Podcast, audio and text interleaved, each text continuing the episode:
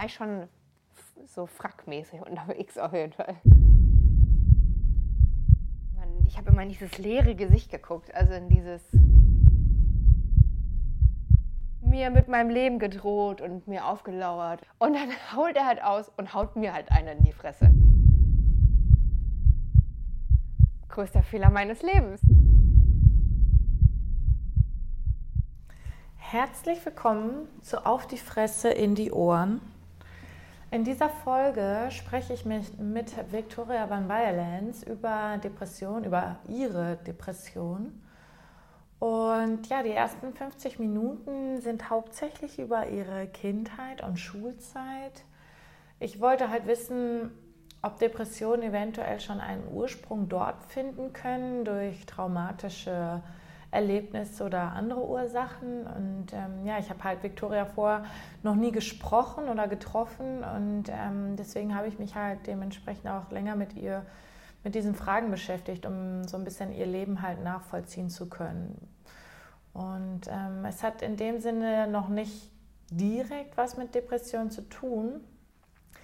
Allerdings habe ich diesen Part bewusst nicht rausgeschnitten, weil ich finde, die Themen, über die wir sprechen und ähm, aufgreifen, dass Victoria sehr, sehr gute und inspirierende Denkansätze hat. Und ähm, ich fände es schade, wenn ihr sie halt nicht hören könntet.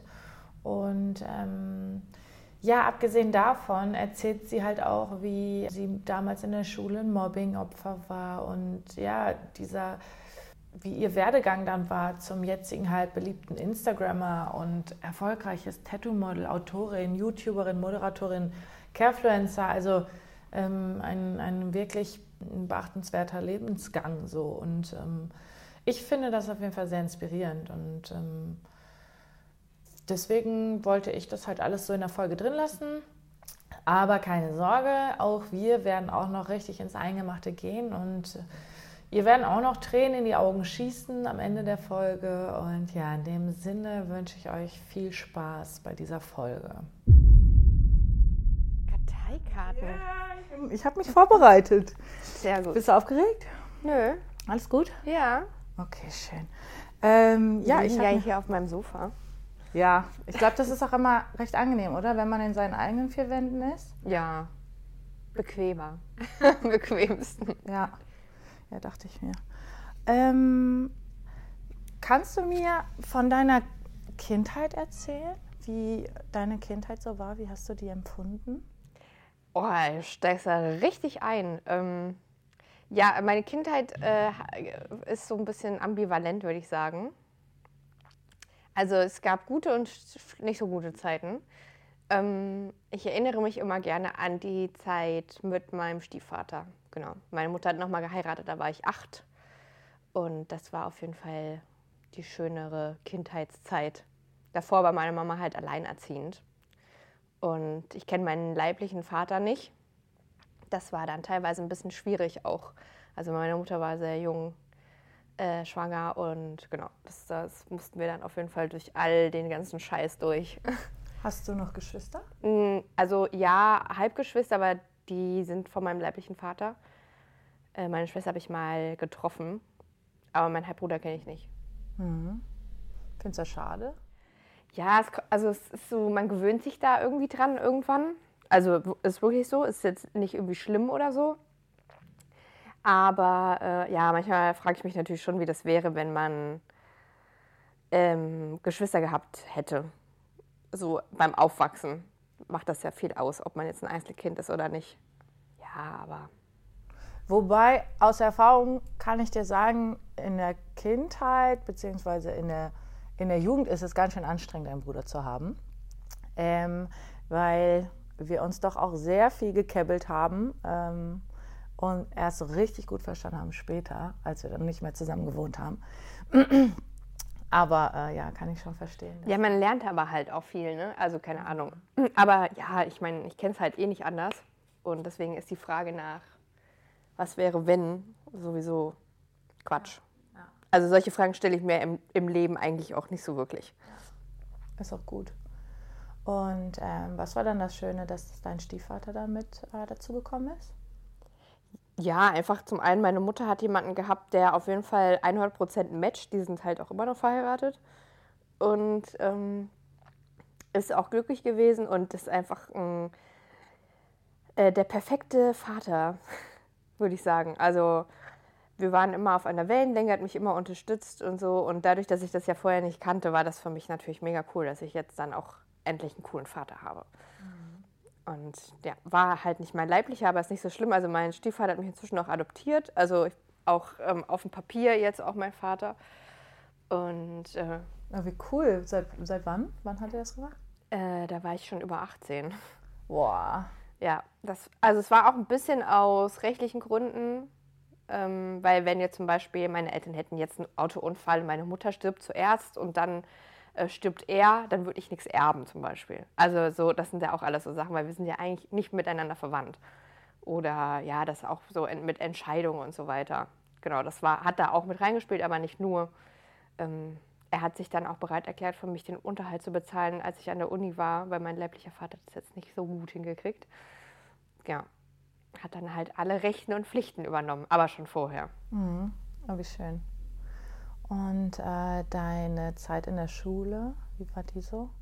Ja, auch die war sehr unterschiedlich. Ähm, also ich habe gestern lustigerweise irgendwas rausgegraben, rausgekramt, aus der, ähm, wo irgendwas stand über meine Schulzeit. Da habe ich geschrieben, dass ich ähm, ich war immer eine von den Kindern, die gerne im Klassenraum bleiben wollten in der großen Pause, weil mir das immer zu viel Trubel war und auch ähm, ich das auch, also ich habe halt öfters mal auch dumme Kommentare abbekommen und so, auch schon in der Grundschule. Und ähm, hatte dann damals eine Freundin, mit der habe ich mich dann auch immer so, wir hatten dann immer so eine Ecke, das haben wir mal das Sofa genannt. Haben wir uns immer zurückverzogen. Ja, und dann als ich auf die ähm, Gesamtschule gekommen bin, also so in der fünften Klasse, wurde ich dann halt auch gemobbt so und das war halt irgendwie nicht so cool. Mhm. Das ähm, war dann sehr anstrengend, in die Schule zu gehen. Das hat mir auch keinen Spaß gemacht. Also ich war auch nicht so gut. War das dann so eine ähm, Phase, in der man gemobbt wurde oder wirklich durchgehend? Ähm, ja, eine Phase über mehrere Jahre, würde ich sagen. Ähm, ja, also es hat sich über mehrere Jahre gezogen, aber ähm, dann irgendwann war es vorbei. Es war dann irgendwann vorbei, weil ich mich auch nicht mehr versucht habe, irgendwie da anzupassen oder ähm, gemocht zu werden von den anderen Schülern und Schülerinnen.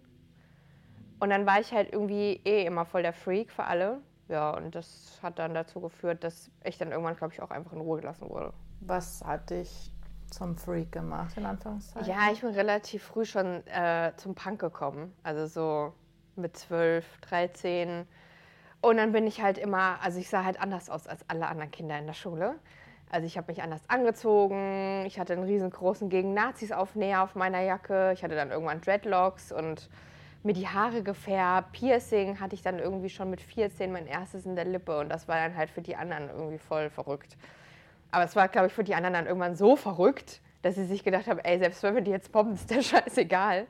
Äh, ja. Und dann irgendwann wurde ich tatsächlich Klassensprecherin. Ach krass. Ja, in der 9. Klasse habe ich mich dann zur Klassensprecherin wählen lassen. Da war dann halt irgendwie klar, naja, die ist halt so. Was hat denn dann das Blatt geändert, also gedreht? Äh, ja, wie gesagt, ich glaube halt einfach der Umstand, dass ich mich dem komplett entzogen habe. Also ich hatte halt auch viele Freunde außerhalb der Schule und ähm, mir war das halt einfach egal, was die anderen gesagt haben dann irgendwie. War dir das schon immer scheißegal? Naja, also eine Zeit lang natürlich nicht, wenn du elf, also so elf bis zehn, elf, zwölf, gerade in die Pubertät kommst und so, dann, dann gibt es ja auch so Klicken und so und dann will man natürlich auch in der Clique sein und dann ist man halt nicht in der Clique und das ist halt dann irgendwie blöd. Mhm. Erstmal. Und ich habe das dann auch versucht, mich so ein bisschen hyper anzupassen, aber das hat dann auch nicht funktioniert.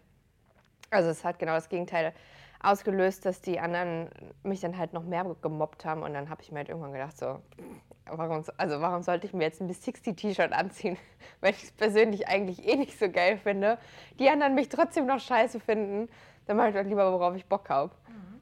Ja, und so kam das dann. Und ja, das hat dann auch dazu geführt, dass die anderen mich dann auch akzeptiert? Ja, irgendwann. Es hat schon ein paar Jahre gedauert, ne? Aber ja, ich habe dann halt auch mit den coolen Mädels irgendwann zu tun. Also mit denen ich würde mal sagen, die jetzt so an amerikanischen Highschools die Cheerleader-Mädels ge äh, gewesen sind. Mit den, also ich war dann halt immer so dabei, aber ich war halt nie wie die. Also ich weiß noch, es gab so ein Bild ähm, auf Klassenfahrt, also so Fotos von der Klassenfahrt und die haben halt ähm, die ganze Zeit im Bad gestanden und haben sich fertig gemacht und die neueste Mascara und so.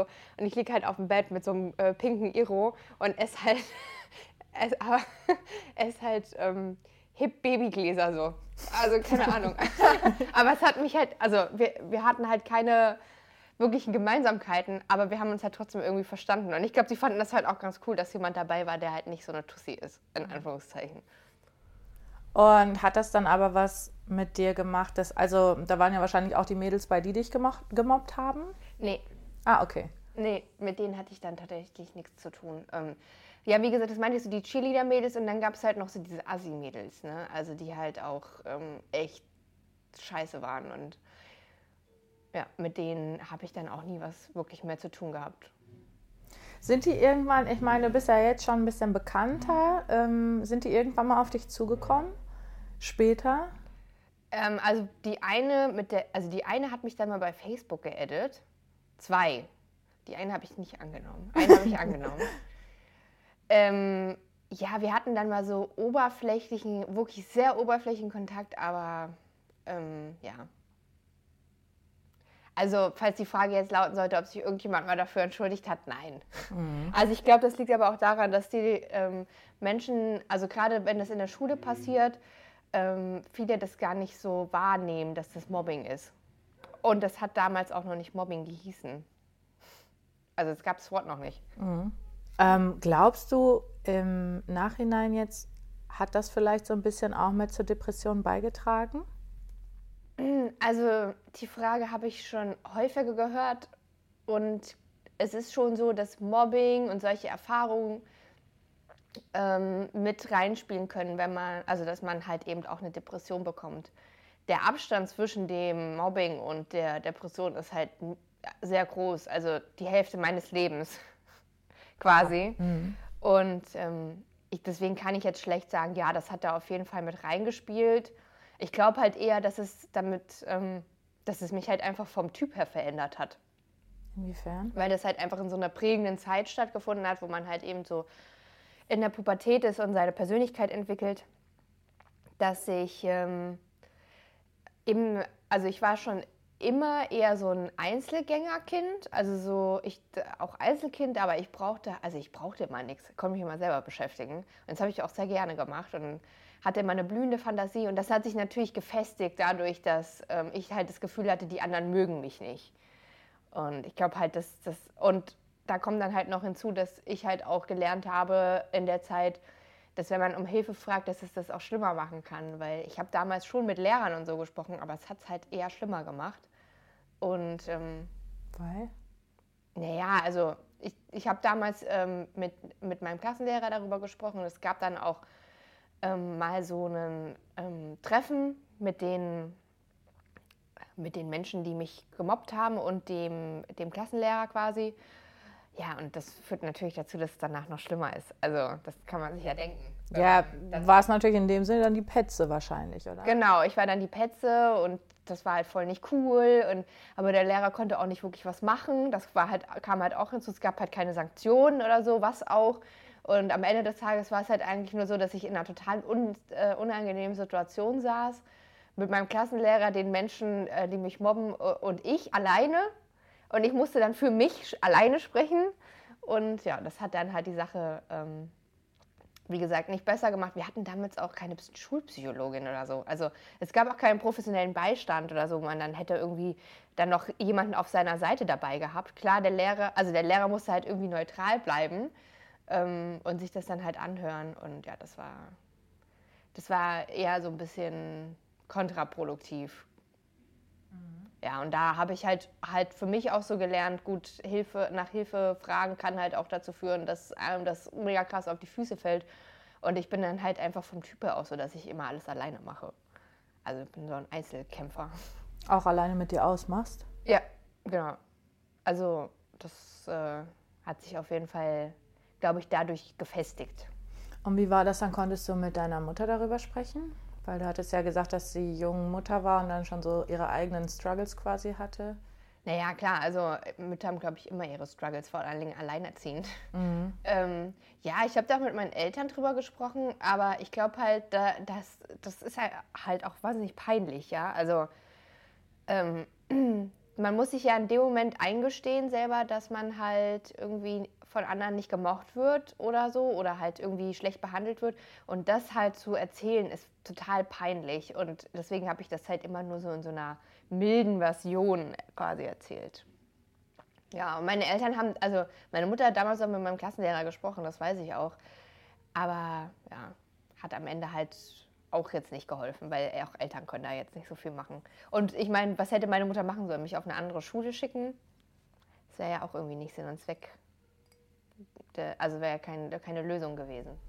War das dann, als du Klassensprecher wurdest, äh, irgendwie ein befreiendes Gefühl? Naja, es hat sich halt so eingeschlichen. Ne? Also zum einen wurden meine Schulnoten besser und ich war halt auch irgendwie mehr interessiert an der ganzen Schulthematik. Und ähm, mh, mm, ja, also ein befreiendes Gefühl weiß ich jetzt nicht. Also wie gesagt, dadurch, dass halt, das war ja so ein Prozess. Es kam ja nicht von jetzt auf gleich. Aber es war natürlich schon besser so, also dass man halt, dass die anderen einen halt quasi als die Verrückte anerkennen, aber einen halt trotzdem irgendwie mögen, als ja, dass man halt immer so außen vor gelassen wird. Mhm. Und als du hast ja gesagt, du hast ja schon recht früh Piercings, war das dann ein Statement irgendwie? Ja, das war halt eher so dieses Punk-Ding, ne? Also war halt eher so, dass ich das halt cool fand und deswegen haben wollte. Und dadurch, dass ich wusste ja eh, dass die anderen das, also, weißt du, ich habe mir ja weniger Gedanken darüber gemacht, was könnten jetzt meine Mitschülerinnen denken.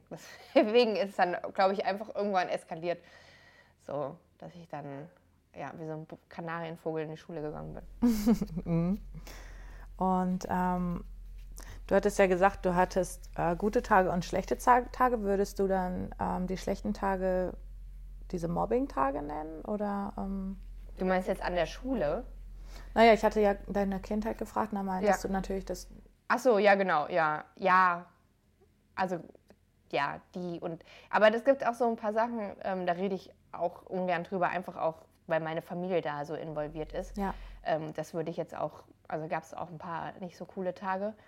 Ähm, aber ja, das auf jeden Fall, das äh, Mobbing hat da auf jeden Fall eine große Rolle gespielt, dass das halt irgendwie ein bisschen anstrengend war. Mhm. Hast du dir zu den Zeitpunkten schon ähm, Gedanken darum gemacht, wie es dir geht? Also, dass du dir selber die Frage gestellt hast, quasi, wie geht es mir eigentlich damit? Nee, ich glaube, da ist man auch zu jung für. Also, man entwickelt ja erstmal, also so ein anderes Ich-Gefühl. Also so ein überhaupt ein wirkliches Ich-Gefühl. Also dass ich, äh, ich und andere und so. Klar kommt das schon im, im Kindergarten so intuitiv ähm, dieses Wer bin ich und was machen und wer sind andere und so, aber dass man das so ausentwickelt, ist, glaube ich, in der Pubertät und da ist man, glaube ich, mit so vielen Sachen auch beschäftigt, hormonell und so weiter. nee, dass ich da ähm, so mir nie Gedanken gemacht habe. Mhm. Also, es war halt scheiße und es hat sich halt nicht gut angefühlt. Ich glaube, das war so das konnte ich schon wahrnehmen, aber habe jetzt nämlich nicht, wie ich das vielleicht heute machen würde, dass man mal so überprüft, wie geht es mir denn damit oder so. Ja. Ähm, und was, was könnte ich ändern? Das war nicht der Fall. Ja. Und ähm, wie war dann die Zeit so nach der Schule? Was hast du da gemacht? Ähm, ich bin dann weiter auf die Schule gegangen. Also ich bin äh, auf eine Schule gegangen, wo man in der 10. Klasse abgehen musste. Und ich hab, war auf dem Realschulzweig. Und ähm, habe dann aber das Ruder halt so rumgerissen mit meinen schulischen Leistungen, dass ich dann ähm, auf ein berufliches Gymnasium hätte gehen können, mich aber dazu entschlossen habe, auf eine Fachoberschule zu gehen. Und habe dann Fachabi gemacht auf einer anderen Schule. Da war alles entspannt. Also gab es sowas gar nicht. Aber das. Liegt vielleicht auch am Alter, oder? Ja, eben. Also da waren wir dann 16, 17, 18. Also so in der Zeitspanne ist das ja dann passiert. Ja, und das war das war auch eine kreative Schule, da waren viele Leute, die irgendwie ein bisschen extra waren und ja, da war das dann halt auch irgendwie überhaupt kein Thema, nichts. das war eigentlich ganz cool. Da gab es auch viele in meiner Klasse, die halt irgendwie so, eine war halt eher so ein Hippie und die andere hatte dann irgendwie eine verrückte Frisur und ein bisschen künstlerisch unterwegs, Avantgarde. In, ja. welchem, in welchem Fachbereich hast du das gemacht? Mode. Achso, ja, aber ich habe äh, Kunst. Äh, ich habe auch eine schulische Ausbildung gemacht und ein Fachabitur in einem und da waren nämlich auch äh, experimentierfreudige Charakter mit bei, Ja. die einen, die total auf Manga standen. genau. Und äh, Ja, sowas hast du dann halt dann auch da, äh, gerade im kreativen Bereich halt eben. Das war ganz cool. ja, konntest du dich da dann kreativ ein bisschen ausleben? Ja, auf jeden Fall. Also war ich, äh, habe ich ja scho- schon vorher immer gemacht, aber ja, das ähm, war halt auch viel handwerklich. Also Mode war halt mehr sogar handwerklich als kreativ, aber trotzdem war es natürlich mega cool. Wir haben da viele, viele coole Sachen gemacht auch. Aber ich bin ja nicht in dem Bereich geblieben. Wie hat sich das dann weiterentwickelt, also dass du in einen anderen Bereich gegangen bist? Also ich habe schon in der Schule, also schon vorher auf der Realschule war schon Deutsch immer so mein Lieblingsfach. Und ähm, Gesellschaftslehre hieß das bei uns, war so Politik und ähm, Geschichte zusammengefasst als einfach. Und das waren schon immer so meine Lieblingsfächer. Und das hat sich halt irgendwie auch so, also ich war dann irgendwann voll der äh, Deutsch-Nerd ähm, an der FOS. Also wo alle anderen dann irgendwie äh, auch in diesem Fachbereich mehr sich für interessiert haben, habe ich mich dann halt vor allen Dingen für Deutsch interessiert. Und, ähm, und Politik mit meinem Politiklehrer, der ist letztens gestorben, das war voll schlimm. Weil mit dem war ich noch bei Facebook befreundet. Mit dem habe ich mir dann immer hitzige Debatten ge geliefert und so. Und der, der hat es auf jeden Fall auch noch ein bisschen angestachelt. Und ja, ich war dann auch so in so äh, halt, also dieses ganze Subkultur-Ding, also so diese ganze Punk-Sache, das kommt ja aus England und das hat sich dann irgendwie so, ähm, zum einen dieses, der, so dieses Kulturelle hat mich interessiert, die Sprache und dann bin ich ja nach England gegangen. Bin dann für ein Jahr nach England gegangen und bin dann von, also wollte dann an der Uni studieren, das war in Eng also in London, ich konnte ich mir nicht leisten. Und dann bin ich zurückgekommen und habe dann Deutsch und Geschichte angefangen zu studieren. Aber du hast ein Jahr in England verbracht. Genau, in London gelebt, ja. Und da, also ich bin halt damals als Au pair hingegangen, weil es halt die kostengünstigste Möglichkeit war. Dann habe ich dann irgendwann die Familie gewechselt, weil das einfach, also Au pair ist schon so ein bisschen, also ich glaube, viele nutzen das, um äh, günstigen Putzsklave zu haben. Aber das ging mir dann richtig krass gegen den Strich und ich habe dann da, also das ging auch richtig schlimm auseinander.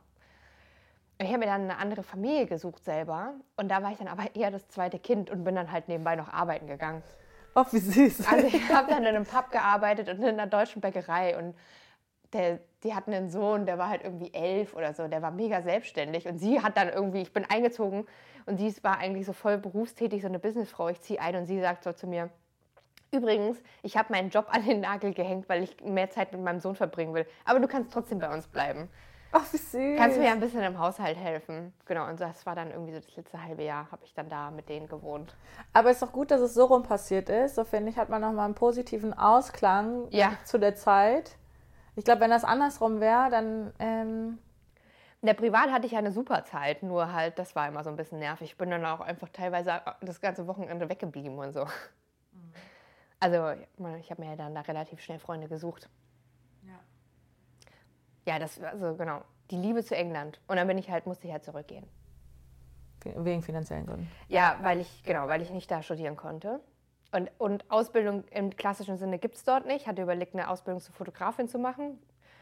Ähm, genau, und habe mich dann an der Uni eingeschrieben in Deutsch und also Germanistik und Geschichte. Und Geschichte habe ich dann abgebrochen und bin dann in Anglistik gegangen. Also ich habe Deutsch und Englisch studiert. Und was wolltest du ursprünglich damit machen?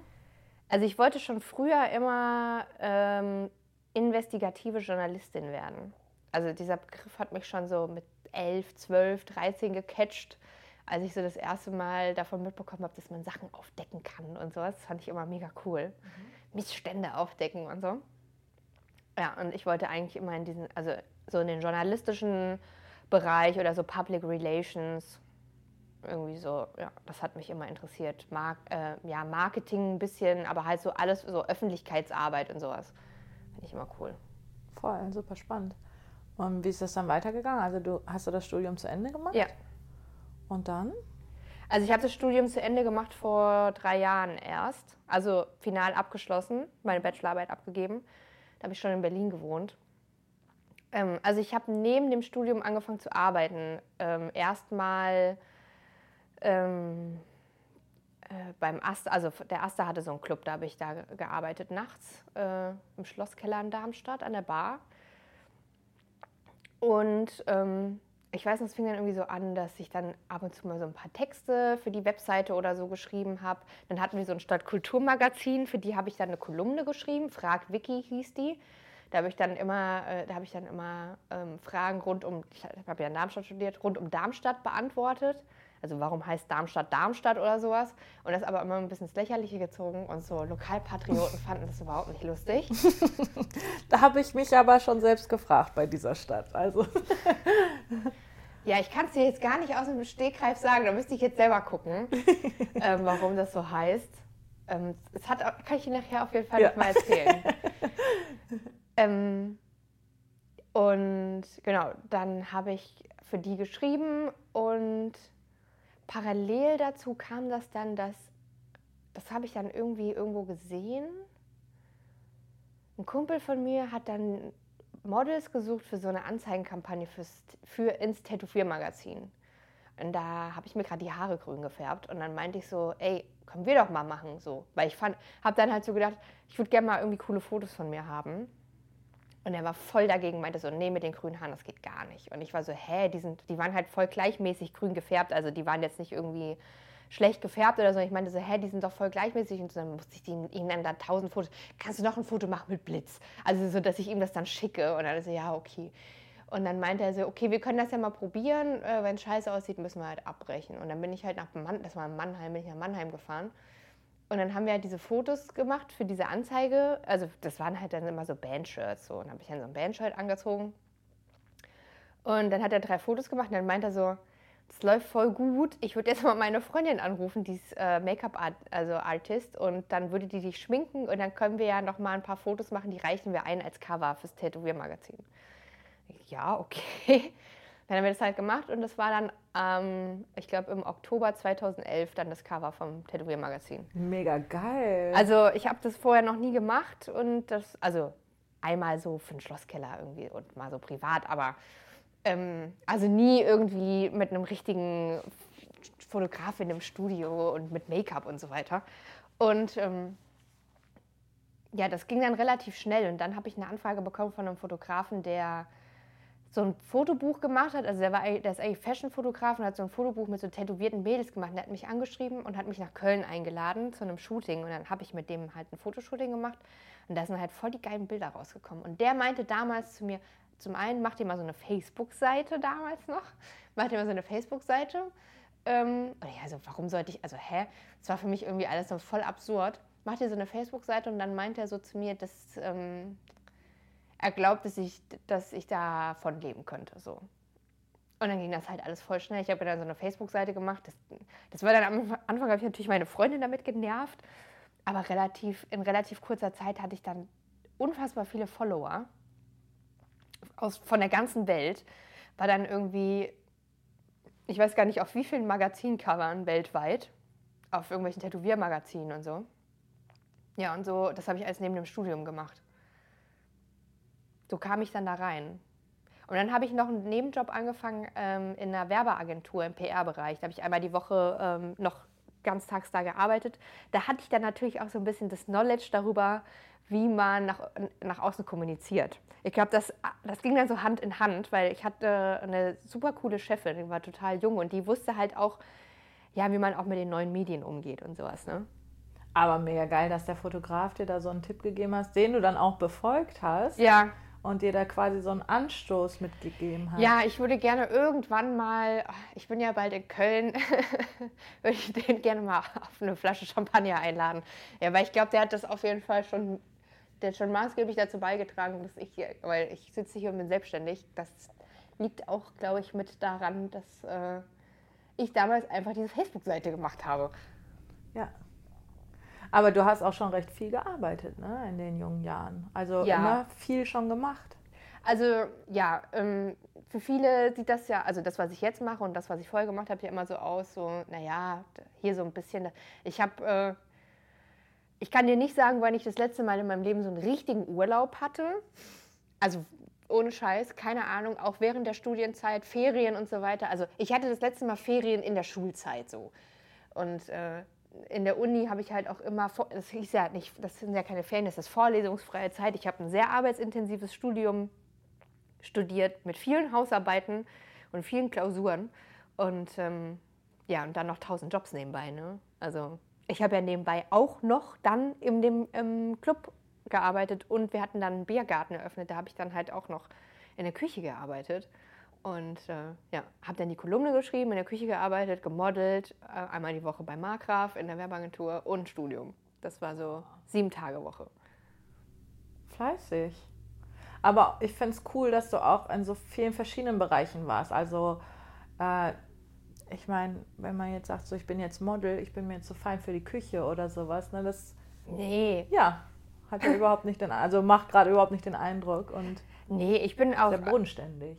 Ja, aber das ist, ich finde das halt auch wichtig. Also zum einen komme ich halt, äh, liegt das glaube ich auch so ein bisschen daran, wo ich herkomme, weil also auch meine Mutter ist halt in den Jahren natürlich karrieremäßig sehr weit aufgestiegen. So, meine Eltern haben jetzt ein Haus und denen geht's gut und so. Und ich bin aber groß geworden, dass wir halt ähm, uns ein Schlafzimmer teilen, meine Mutter und ich teilweise. Also so, das ist halt ein Schrank, also ein Raumtrenner, äh, das Bett von ihr und mein Kinderzimmer teilt. Und ähm, ich würde halt auch immer, und das sage ich auch immer, wenn ich jetzt mal, wenn jetzt, also bevor ich jetzt zum Beispiel Hartz IV beantrage, würde ich immer putzen gehen. Ich würde, ich würde mich auch bei Aldi an die Kasse setzen. Also solange ich halt arbeiten kann, ähm, arbeite ich auch und dann ist mir halt auch egal, was das ist so. Also ja, das ähm, und man muss auch realistisch sein. Also solche, solche Jobs, die funktionieren nur, wenn man a viel arbeitet und hinterher ist und auch wenn man immer äh, im Hinterkopf hat, okay, es kann auch mal nicht funktionieren und man muss vielleicht auch was anderes machen. Und dazu muss man auch bereit sein. Nervt dich das, dass ähm, manche denken, dass du so einen Lalalulatsch-Tag hast eigentlich? Nö, das nervt, also es nervt mich nicht, nee. Ähm, ich denke mir halt immer, viele Leute ähm, wissen nicht, wie das, was, es, was es bedeutet, selbstständig zu sein. Und das kann ich ihnen ja auch nicht krumm nehmen, weil ich weiß auch nicht wirklich, was es bedeutet, äh, eine 40-Stunden-Woche in einem Büro zu haben. Weil das habe ich de facto noch nie gemacht und ich weiß nicht, was das bedeutet, wie anstrengend das ist und was das, äh, ne, was das mit dir macht und so. Und deswegen würde ich das ähm, äh, ja, würde ich da nie irgendwie, wenn das jemand zu mir sagt, da irgendwie denken, so bist denn du drauf, sondern ich würde das, glaube ich, dann eher erklären. Also viele Leute sind sich halt über viele Sachen gar nicht im Klaren. Zum Beispiel, dass man äh, für alles selbstverantwortlich ist. Ähm, sei es jetzt auch so Sachen wie Steuererklärung. Ich muss alle drei Monate meine Umsatzsteuervoranmeldung machen. Das ist jede Menge Arbeit. Ich habe inzwischen eine Assistentin, die mir hilft bei ähm, solchen Sachen. Ich muss meine Rechnung selber schreiben. Ich muss gucken, dass das Geld reinkommt. Ich muss alle meine Sachen selber bezahlen. Äh, Krankenkasse, Versicherungen und so weiter. Und da verändert sich auch ständig was. Also ne, man muss immer hinterher sein. Wenn man eine Webseite hat oder äh, einen Online-Shop oder so, dann gibt es irgendwie ein neues EU-Gesetz. Wenn du das nicht einhältst, dann können die dich richtig rankriegen und so. Und das ist halt ein ganzer Tag Arbeit. Ja. Ja, ich verstehe das zu gut. Ich bin ja auch selbstständig. Ja. Also ähm E-Mails, Telefonate, zack, sind drei Stunden weg, vier, fünf, sechs, sieben, acht. Und ich also habe ja auch keinen Feierabend. Ja. Aber also ich kenne das auch in den Urlaub Urlaub in Anführungszeichen zu fahren. Ähm, also ich bin ja Videografin, ich habe immer meine Kamera dabei. Ja. Ich kann nicht ohne diese Kamera. Ich denke mir immer, dann bin ich vor Ort und dann, fuck, jetzt, jetzt mache ich dieses Projekt noch irgendwie. Also der, ja. ich glaube auch, wenn man halt kreativ angehaucht ist, ähm, würde einen das auch gar nicht glücklich machen, ähm, nicht, nicht kreativ zu arbeiten. Ja, das, das kommt halt da hinzu, dass das ja auch aus, dass du, wir machen das ja freiwillig. Und ja auch gerne. Und, und für einen selber. Und für einen selber ja häufig auch. Also meistens. Ja. Also klar, auch um Geld zu verdienen. Man muss ja auch irgendwie seine Miete bezahlen. Das ist halt nun mal leider so. wenn es da, ne, wenn's da ne, irgendwie eine Möglichkeit gäbe, dass man das umgehen könnte, ich wäre sofort dabei. ja. Also äh, das mit dem Geld verdienen, das, das finde ich, ist eigentlich der nervigste Teil daran. Ich glaube, wenn ich die, den Druck nicht hätte, dass ich irgendwie ähm, ja, eben meine Miete bezahlen muss und so weiter, könnte ich noch kreativer arbeiten und ja. würde ich noch mehr, würde noch mehr Output kommen in Form von irgendwelchen Texten und so weiter. Aber häufig ähm, ja, habe ich dann vielleicht nach so einem Tag irgendwelche Belege einscannen auch keinen Bock mehr. Ja, nee, nee, verstehe ich zu 100 Prozent. War das für dich eigentlich Druck, auch so viel zu arbeiten? Ne, das Problem war halt, also Druck war es nicht, aber das Problem war, dass es keine Pausen gab. Mhm. Und ich glaube, das hat auch maßgeblich dazu beigetragen, dass. Äh also ich habe da halt nicht selber, also ich habe da halt nicht auf mich selber gehört. Das heißt, dein Körper hat dir schon Anzeichen gegeben? Ja, ich hatte halt schon immer irgendwie Bauchschmerzen, so diffuse, schon in der Schule. Und ähm, das ist, glaube ich, so ein klassisches Anzeichen. Und dann später, ähm, also zu dieser Zeit, als ich mit dem Modeln angefangen habe, gesellte sich plötzlich Migräne dazu. Mhm. Ähm, und das. In welch, also wie oft? Äh, mindestens einmal die Woche. Oh, also, also, schon sehr oft. Ja, und aber wirklich auch äh, in so einer Heftigkeit, dass ich äh, eigentlich nur im Bett gelegen habe und geheult habe und das bereut habe, dass ich heule, weil das tat ja auch weh. Ja. Also so mit abgedunkelt und ich habe irgendwas gerochen, ich habe sofort gekotzt und ähm, also richtig heftig und ich war dann damals auch beim Neurologen und so.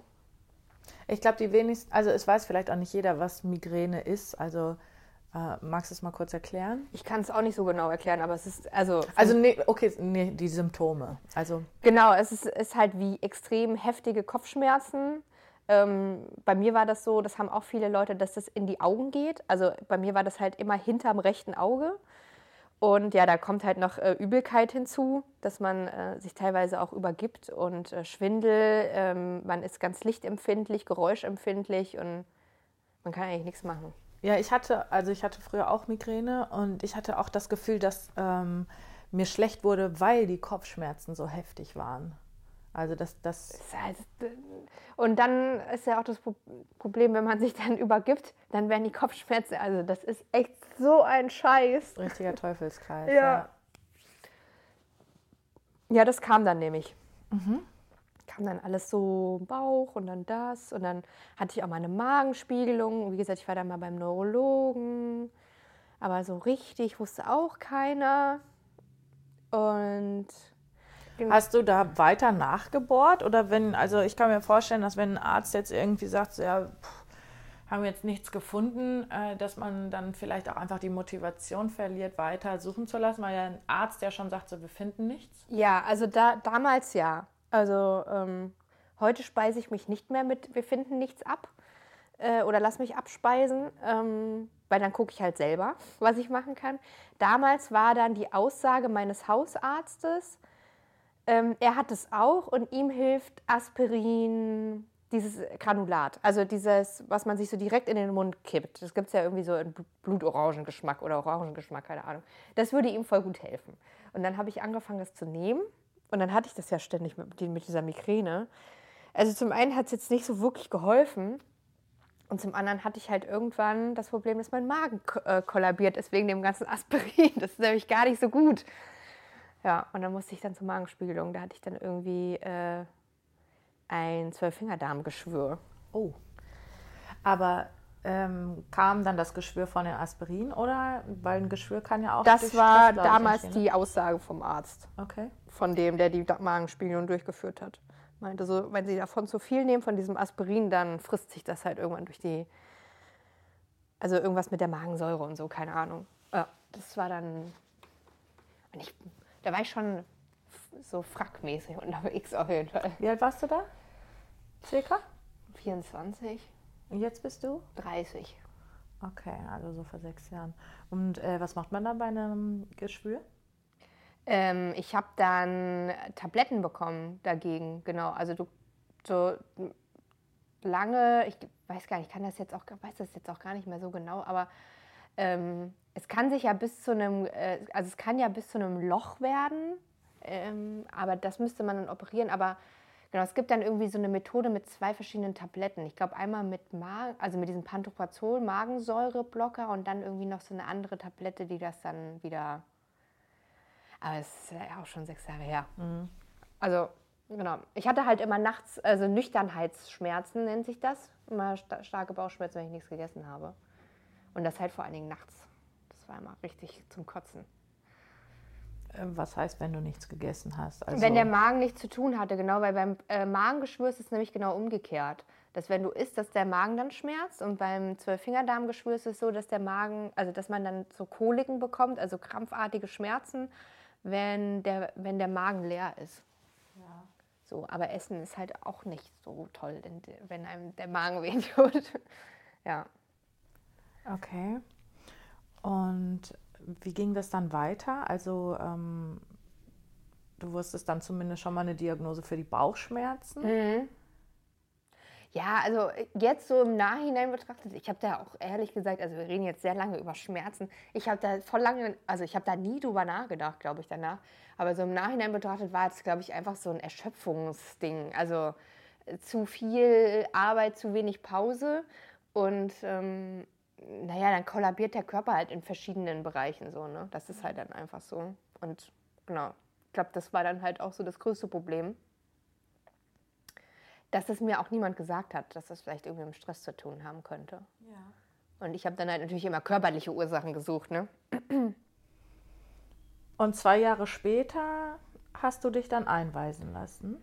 Ja, also ich bin dann nach Berlin gezogen, ähm, ungefähr so ein Jahr nach nachdem das also da jetzt mit dem Magen war, ja. so ungefähr ein Jahr später, bin ich nach Berlin gezogen. Und dann war das ja alles weg plötzlich. Die Uni, also nicht die Schmerzen, aber die Uni war weg. Der, der Job ähm, einmal die Woche in der Werbeagentur war weg. Der, der Job für das Magazin zu schreiben war weg. Der Job beim Asta war weg. Und ich habe ja nur meinen Model-Ding mitgenommen, weil das ist ja nicht ortsgebunden. Und War das der Grund, weshalb du nach Berlin gegangen bist? Nee, wegen, der, wegen meinem damaligen Freund. Also ich wollte schon immer nach Berlin ziehen, so, also wirklich so schon in jungen Jahren. Und das war dann so die, der Hauptgrund, warum ich nach Berlin gegangen bin. Ähm, weil er hier gewohnt hat und ich dann zu ihm gezogen bin. Und ja, das war dann halt plötzlich irgendwie alles weg. Und hier war halt alles anders als in Darmstadt, ja. Überraschung. war es besser oder schlechter? Anders. Also du, es war halt mehr Möglichkeiten, mehr von allem. Und das ist ja auch, wo viele halt auch einfach dran scheitern. Ne? Also an, dieser, an diesem Überangebot und äh, immer alles steht zur Verfügung. Das verleitet natürlich auch, es immer in Anspruch zu nehmen. Ähm, ja, die Gefahr war jetzt bei mir jetzt nicht so vorhanden. Also ich war jetzt niemand, der dann von Montag bis Sonntag feiern gegangen ist. Aber ähm, ich glaube halt einfach so dieser krasse Kontrast zwischen diesem doch eher beschaulichen Darmstadt und ähm, dieses super viel zu tun hin nach Berlin, äh, super viel machen können, aber halt nichts zu tun haben. Das war irgendwie so voll der Brainfuck. Ich habe dann in einem Plattenladen angefangen zu arbeiten nebenbei, weil ich brauchte ja auch ein bisschen Geld. Und ähm, habe dann das mit der Uni von hier aus weitergemacht, weil der eine Prof äh, hier an der Uni war. Also der kam dann immer nach Darmstadt eigentlich. Mit dem konnte ich mich dann hier treffen, immer in der Bibliothek. Und da habe ich immer so Aufgaben gekriegt und so. Das war ganz cool, dass ich das machen konnte. Mm, ja, aber es war irgendwie alles nicht so, alles nicht so richtig geil. Warst du da bis zu dem Zeitpunkt konntest du immer sagen, dass du da glücklich warst? Vom Herzen glücklich? Ähm, naja, ich meine, so Ups und Downs. Ja, in Darmstadt hatte ich ja auch so eine Scheißbeziehung. Da war ich auf jeden Fall nicht glücklich. Aber ähm, ja, also gerade so auch die letzte Zeit ähm, in meiner letzten WG in Darmstadt und so, da war schon alles cool. Also da lief alles gut und da war ich auch glücklich, ja. Ja, und dann war ich hier so ein bisschen unglücklich, weil zum einen habe ich halt super viel zurückgelassen, auch meine Familie ähm, und meine Freunde. Und Wie weit ist Darmstadt von hier weg? Ähm, So 500 Kilometer. Ja, also auch nicht mal eben um die Ecke. Nee, nicht mal eben um die Ecke. Und Was, bist du sehr verbunden mit deiner Familie? Ja. Also war das auch eigentlich ein recht großer Schritt, dann so weit wegzuziehen? Ähm, ja, also einfach weil wir auch nicht mehr die Möglichkeit hatten, uns regelmäßig zu sehen, was halt vorher ähm, einfach ging. So, da konnte ich, weil meine Eltern haben jetzt nicht in Darmstadt gewohnt, aber ich bin auch in Hessen groß geworden, ähm, in der Nähe von Frankfurt und dann konnte ich halt auch einfach hinfahren mit der Regionalbahn. So, da war man halt innerhalb von, weiß ich nicht, einer Stunde Haustür raus, da Haustür rein. So. Ähm, das war halt dann irgendwie alles weg und ähm, ich war dann halt auch äh, natürlich auf mich alleine gestellt, aber ähm, ich glaube halt irgendwie so auch dieses Leben hier, also weil wie gesagt, du hast halt hier alle Möglichkeiten, aber am Ende halt irgendwie auch nicht. Also ich habe halt gemerkt, also dadurch, dass ich auch, ähm, mein Freund hat auch in einer Band gespielt und die sind halt, also er hat das auch hauptberuflich gemacht und dadurch habe ich halt viel mit Leuten zu tun gehabt, die halt aus der Medienbranche kommen und viele von denen reden halt sehr viel und machen halt am Ende nicht so viel. Und das war halt so eine Mentalität, die kannte ich halt vorher nicht. Also ich hatte halt immer nur mit Leuten zu tun, die halt gesagt haben, was sie machen und nicht die ähm, Luftschlösser bauen und irgendwelche Dinge erzählen, die halt am Ende überhaupt gar nicht der Realität entsprechen. Und ähm, ja, das, das ist halt irgendwie, das ist auch schon ein schwieriges Umfeld, sage ich mal. Und ich glaube, viele Leute hier haben auch so mit sich selber sehr viel zu tun. Ja, das glaube ich auch. Du hast gerade gesagt, du hattest in Darmstadt eine nicht so gute Beziehung. Mhm. Was, was verstehst du unter nicht so gut? Ähm, ja, ich habe äh, ich auch ein Kapitel geschrieben in meinem Buch. Ähm, äh, einen eher äh, ja, gewalttätigen Freund, sagen wir es mal so. Mhm. Gewalttätig, reden wir davon mal einer Ohrfeige oder? Mhm. Also ähm, psychische Gewalt auf jeden Fall ähm, sehr massiv in Form von, ja, da gibt es ja so, ich würde würd jetzt mal, ich bin kein, ich bin kein äh, Therapeut oder keine Psychologin oder so, aber ich würde jetzt mal sagen, der äh, Terminus Narzisst würde schon ganz gut ähm, auf diesen Menschen passen, einfach auch so aufgrund seiner Biografie und so weiter. Naja, das war halt so dieses, ähm, am Anfang hat er mich halt voll in diese Beziehung reingeredet, äh, mit Liebe überschüttet und dann sind wir halt voll schnell zusammengezogen. Und ähm, was ist voll schnell? Keine Ahnung, innerhalb von einem halben Jahr oder so. Und also haben wir dann in einer eigenen Wohnung zusammen gewohnt und er hat mich da auch so ein bisschen reingequatscht und ja, dann saßen wir dann da in dieser Wohnung zusammen und dann hat er halt angefangen, mich so fertig zu machen. Also so mit irgendwelchen Sprüchen, so von wegen, ja, du kannst froh sein, dass ich dich genommen habe, dich würde ja sonst sowieso keiner haben wollen. Und ich muss dazu sagen, dass, da war ich Anfang 20, das war relativ am Anfang, als ich nach Darmstadt gezogen bin. Mhm. Ähm, genau, und also so solche Sachen. Wie lange ähm, wart ihr zusammen? Oh, das kann ich gar nicht genau sagen. Ich glaube eineinhalb Jahre oder so. Das heißt, also es fing an, als ihr dann zusammengezogen seid? Ja, so langsam und schleichend, also nicht direkt mit der Tür ins Haus. Und dann hat er immer so, also zum einen hat er ein Drogenproblem gehabt, das hat sich vorher nicht so richtig abgezeichnet. Das habe ich dann erst mitbekommen. Also er hat sehr viel gekifft. Und wenn man sehr viel kifft, kann man auch Psychosen kriegen. Ja, sehr viel ist jeden Tag. Äh, ja, jeden Tag ab mittags um eins schon völlig breit auf dem Sofa gelegen. Mhm. Ähm, und äh, ich, äh, ich habe immer in dieses leere Gesicht geguckt, also in dieses Weißt du, wenn jemand sich so wegkifft, ey, keine Ahnung, das habe ich danach auch nicht mehr so häufig gesehen.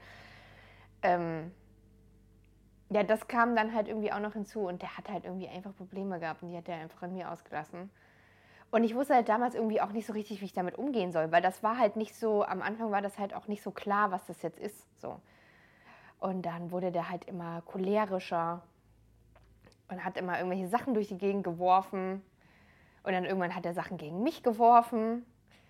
Und ähm, ja, ich glaube, also es waren halt so Sachen wie Föhn, Teller, irgendwelche Sachen, Alltagsgegenstände, die so in der Wohnung rumliegen. Und als es dann das Staubsaugerrohr war aus Metall, was wirklich ganz knapp an mir gegen die ähm, Küchentür geflogen ist und da halt auch äh, eine nicht ganz so kleine Schramme hinterlassen hat, denn so ein Staubsauger ist jetzt nicht ohne, bin ich dann gegangen. Mhm. Und genau, dann danach ging es eigentlich, äh, ging der Horror eigentlich erst richtig los, denn dann hat er mich halt gestalkt und mir mit meinem Leben gedroht und mir aufgelauert und dann hat er mir auch einmal mit der Faust ins Gesicht geschlagen. Oh. Konntest du da irgendwas gegen machen? Nicht so viel. Damals gab es dieses Anti-Stalking-Gesetz noch nicht. Ich war damals bei der Polizei und so. Und, ähm, Was ist das Anti-Stalking-Gesetz jetzt? Ähm, es gibt jetzt so ein Gesetz, das, ähm, also genau, das Stalking halt auch ein, ich glaube, so eine Straftat. Ganz genau kann ich es dir jetzt nicht. Jedenfalls, wenn du, wenn du jetzt gestalkt werden würdest, irgendjemand stalkt dich, kannst du zur Polizei gehen und kannst halt sofort erlassen, dass die Person ähm, sich dich nicht anrufen darf, sich nicht nähern darf. Und wenn die Person es dann doch macht, dann kannst du halt die Polizei rufen und da kann dann halt auch sowas passieren, wie die können den dann mitnehmen oder. Okay. Ähm, das steigert sich dann halt. Ne? Also, der können dann, also es wird dann schon zu einer Straftat wenn die Person sich dann weiterhin nähert. Und das war damals noch nicht so. Damals war die Aussage der Polizei, solange nichts passiert ist, können wir nichts machen. Und ich denke mir so, ja, geil. ja, und dann ist ja was passiert. Und das Problem war, ich hatte damals so Schiss, weil er war auf Bewährung. Ähm, er hatte zwei Jahre auf Bewährung bekommen, weil er einen Nazi halb tot geprügelt hat. Und dann hatte er mir ins Gesicht geschlagen. Und dann konnte ich, also das war in dem Laden, in dem ich gearbeitet habe. Heißt, ich hatte die Macht darüber, ob wir die Polizei rufen oder nicht, weil mein Kollege dann da mit dem Telefon stand und meinte, soll ich die jetzt rufen oder nicht?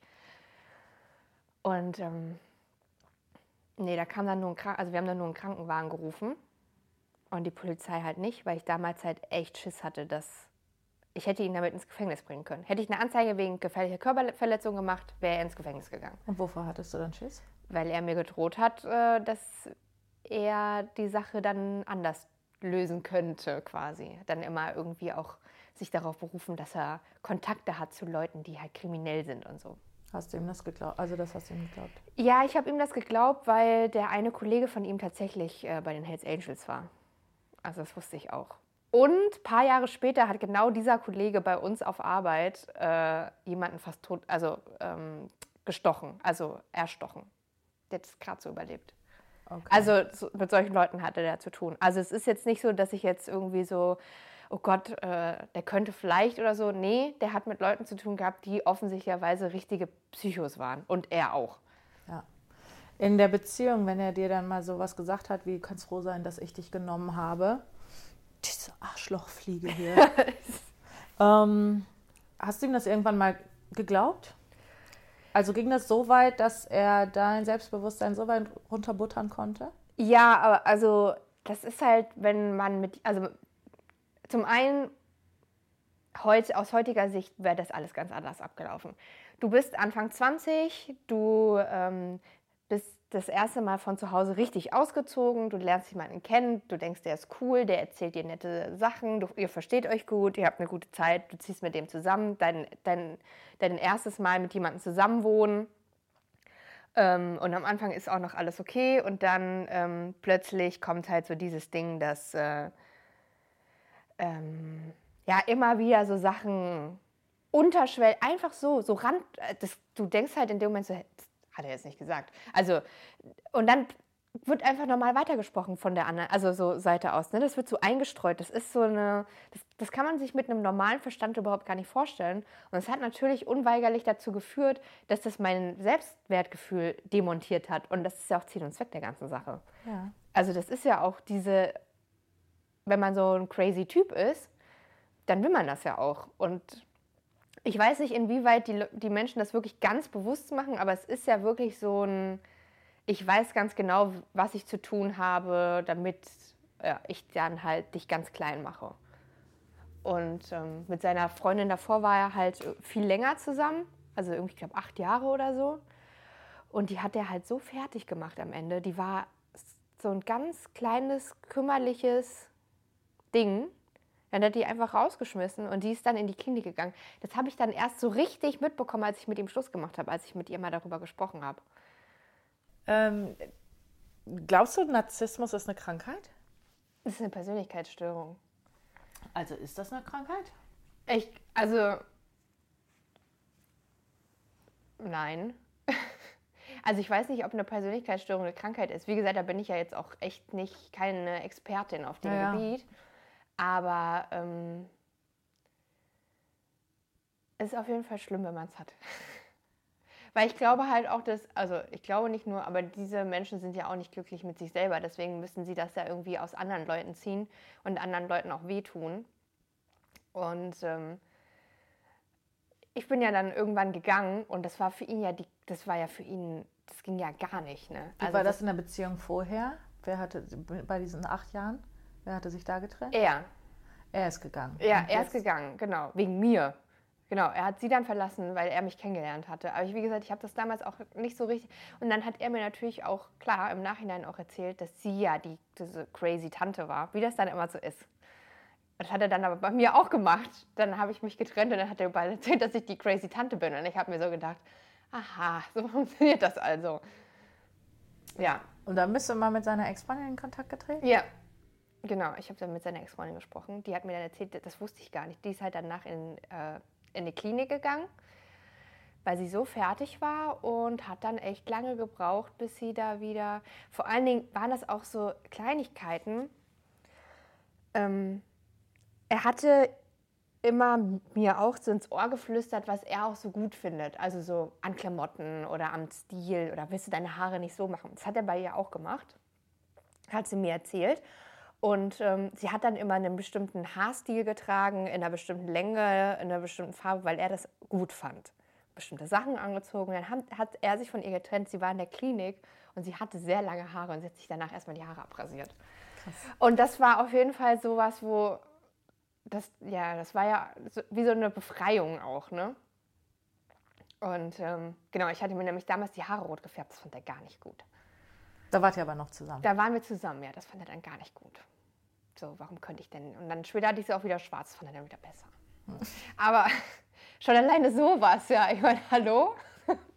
Du bist doch mit niemandem wegen der Haarfarbe zusammen. Also was ist das denn für ein Scheiß, ja? Aber das ist halt so, der ist halt, oder diese Art von Menschen sind so selbstzentriert, dass es ihnen einzig und allein um sie geht und auch total unsicher eigentlich. Und ja. Mhm. Und dann bist du gegangen, weil dir das zu bunt wurde?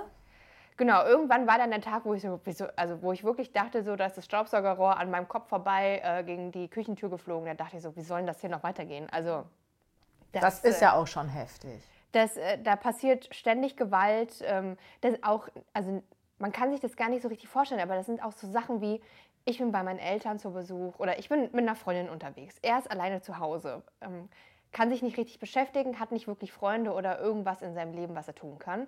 Und dann kriege ich halt ständig Nachrichten. Wo bist du? Was machst du? Mit wem? Wo bist du? Was machst du mit wem? Und auch so dieses Kontrollding. Und dann gab es einmal die Situation, da war ich dann halt irgendwie mit meiner Mutter unterwegs. Und ähm, dann schrieb er mir, er hat sich schwer verletzt.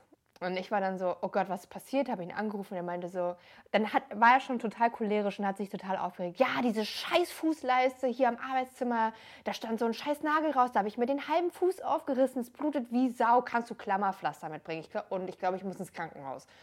Und ich war dann, ich habe dann voll Alarm gemacht ne, bei meiner Mutter und meinte so, ey, wir müssen jetzt hier irgendwie noch das besorgen, kannst du mich nach Hause fahren? Bin dann nach Hause gefahren saß er dann bei, also wir hatten so ein Arbeitszimmer und da saß er immer am Rechner, hat so Ballerspiele ge gespielt. Saß er dann voll bekifft dann vorm Rechner, äh, Socke aus, den Fuß halt so auf so hochgelegt und es war original ein Tropfen Blut im, im Flur und ich gucke halt so und es war halt nichts, ja, es war nichts. Es war ein kleiner Kratzer am Fuß und dieser Tropfen im Flur sah aus, als hätte er ausgepresst. Aus, ausgepresst, ohne Scheiß. Und ich habe halt wirklich so gedacht, das kann nicht dein Ernst sein.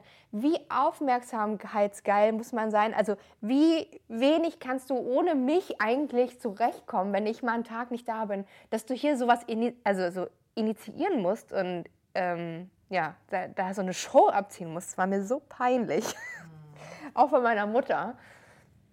Ja, also so solche Sachen sind dann halt immer passiert und das, äh, das ging dann irgendwann nicht mehr. Also es war dann irgendwie klar, okay, das wird nicht, das wird nicht besser. Mhm. Und ich habe dann auch meinen Vater angerufen und habe dann wirklich am Telefon erzählt, was hier so passiert, weil ich habe meinen Eltern das halt auch vorher verschwiegen, um ihn zu schützen. Keine Ahnung, auch irgendwie bescheuert. Und mein Vater war so, alles klar. ich hole dich ab. Oder bin ich auch nicht mehr zurück, nur um meine Sachen einmal noch rauszuholen. Ja, verstehe ich, aber man will ja auch nicht unbedingt, wenn man halt die Person liebt, dass die Eltern dann gerade ein schlechtes Bild von ja. denen bekommen oder sowas, dass man das nicht erzählt, verstehe ich natürlich. Oh, wie alt warst du da, als du dann gegangen bist? Ja, also. Also circa. 21, 22, irgendwie so, keine Ahnung. Okay. Und äh, wie kam das dann zu dem Schlag? Ähm, ja, genau. Also es war dann, also ich habe mich ja von ihm getrennt und das hat sein Ego ja, das war ja ganz schlimm. Also das ging ja, für ihn ging das ja gar nicht. Und dann gab es halt so Sachen wie, er hat irgendwelche Sachen über mich bei Facebook geteilt und überall rum erzählt. Irgendwie, er hat meine Familie öffentlich beleidigt und ähm, also er, er ist wirklich komplett hohlgedreht, kann man genauso sagen. Dann hat er mich wirklich hat Telefonterror gemacht. Ich bin so jemand, es gibt ja so Leute, die wechseln ständig ihre Handynummer oder es gibt so Leute, die haben einmal, also die haben einmal eine Handynummer und die haben sie für immer. Und ich gehöre zur zweiten Gruppe. Ich habe mit 14 mein erstes Handy bekommen und ich hatte diese Handynummer. Ich musste diese Handynummer wechseln. Seitdem habe ich quasi die auch, also ich habe die danach auch nie mehr gewechselt. So. Ne, aber ich musste die dann, äh, musste, ich bin dann diesen Schritt gegangen und gesagt, okay, das geht nicht, ich brauche eine neue SIM-Karte, eine neue Telefonnummer. Und jeder, der zu der zweiten Kategorie gehört, ich gehöre da auch zu, kann verstehen, wie schwer dieser Schritt ja. ist. Obwohl er total banal ist, ja. aber es wird mich richtig abfacken. Ja. ja, aber da muss auf jeden Fall auch was passieren, dass man, das, dass man sagt, okay, dann besorge ich mir jetzt eine neue Telefonnummer. Er hat halt wirklich in einer Tour angerufen, Nachrichten geschrieben. Ich weiß, ich bin manchmal ins Telefon gegangen und er hat einfach ins Telefon gebrüllt ne? und war so, wie kannst du mir nicht antworten? Wie kannst du nicht ans Telefon gehen? Also die, komplett gekränkter Stolz. Komplett, ja. Und das war mir dann halt zu viel. Wie gesagt, ich war dann zwischendurch auch bei der Polizei, weil er ähm, mir auch vor der Uni aufgelauert hat. Ähm, also er war halt ständig überall irgendwo. Ähm, Was war denn seine Intention dabei? Wollte er dich zurück? Nee, glaube ich Oder einfach nur Angst machen? Ja, ich glaube, er, es war, ich glaube, da kann man nicht mal von einer Intention sprechen. Ich glaube, das war einfach, da ist eine Sicherung durchgebrannt, so würde ich das, also so, so war das, als wäre bei jemandem die Sicherung durchgebrannt. Das war nicht irgendwie, er, er, konnte man nicht begründen, das war, kann man nicht erklären, was da, ich glaube, der wollte auch nichts, der war einfach komplett durch, der, der, ja, ich weiß ja überhaupt nicht, was ich dazu sagen soll. Ja. Ähm, durchdrehen. Und genau, das war, wurde dann halt immer mehr und ich bin dann also zum einen bin ich ja dann da ausgezogen, also mein Vater hat mich ja abgeholt, dann war ich erst bei meinen Eltern, dann habe ich bei einer Freundin ähm, im Wohnzimmer gewohnt. Und dann war ja klar, ich muss irgendwie was Eigenes suchen, bin dann in eine WG gezogen von einem Arbeitskollegen und dann musste ich ja meine Sachen da irgendwie rauskriegen. Und dann wollten wir dann da halt irgendwie mal rein, wenn er nicht da ist. Also ich wusste ja, weil er ist dann nämlich zu, auf eine Abendschule gegangen, hat sein Abi nachgeholt. Und er ist dann halt immer um eine bestimmte Uhrzeit weg gewesen. Dann bin ich halt da rein wollte halt meine Sachen holen, hatte das auch vorher angekündigt. Und dann hat er so Sachen versteckt, ne? Also so, ich hatte so eine Vase, die Vase, die da steht, von meiner Uroma. Ja. Und die hatte dann so hinter der Tür versteckt mit so anderen Sachen von mir. Also so Sachen sind da. Und ich bin dann, also ich habe mir dann so gedacht, das ist nicht dein Ernst. In DVD-Hüllen waren die DVDs nicht drin. Und also so, er hat mir es richtig schwer gemacht, so, ne?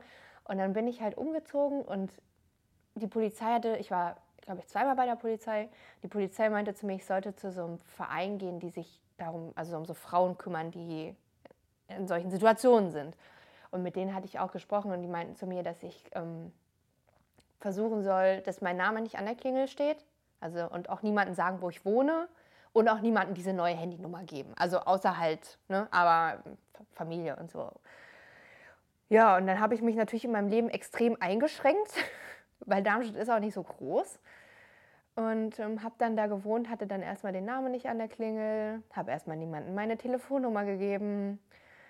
Und ähm, das hat ihn natürlich frustriert, weil er kam dann ja irgendwie nicht mehr an mich ran. Und dann, wie gesagt, hat er mir dann immer wieder im Park aufgelauert oder in, ähm, vor der Uni. Der dann auch rausgefunden, ähm, wo ich lang gehe, nach Hause. Wie creepy. Ja, richtig creepy. Und dann gab es einmal so eine Veranstaltung in dem Laden, in dem ich gearbeitet habe. Und er war halt mit den Türstehern befreundet. Und dann kam er halt auch. Also ich war da halt privat, das war halt irgendwie so Asta Sommerfest. Äh, und ähm, ich hatte jemanden kennengelernt, ähm, der auch immer Gast bei uns war. Mit dem habe ich mich ganz gut verstanden so. Und wir sind dann aber in so einer Gruppe halt da zu diesem Fest gegangen und dann abends halt da in den Club und waren halt da und dann war er halt auch da und stand da die ganze Zeit an der Bar und hat uns beobachtet. Die ganze Zeit. Und das war halt schon voll so, ich war so, was mache ich jetzt? Gehe ich jetzt nach Hause? Und alle anderen, also du kannst dich in deinem Leben nicht so einschränken lassen und so, versuche ihn zu ignorieren. Okay. Und ähm, er hat sich da halt irgendwie voll einen reingesoffen, also einen nach dem anderen und plötzlich stand er halt vor uns. Und machte dann da meine Kumpels an. Und dann war ich so, habe ich ihn halt so zurückgehalten und meinte so, Lennart, wenn du jetzt irgendeinem hier auf die Fresse haust, dann landest du sofort im Bau. Und dann haut er halt aus und haut mir halt einen in die Fresse. Ne? Also er hat mir wirklich ähm, ins Gesicht geschlagen. Bin dann auch zu Boden gegangen und äh, hatte danach auch eine dicke Lippe und so. Und äh, Gott sei Dank nicht auf die Nase.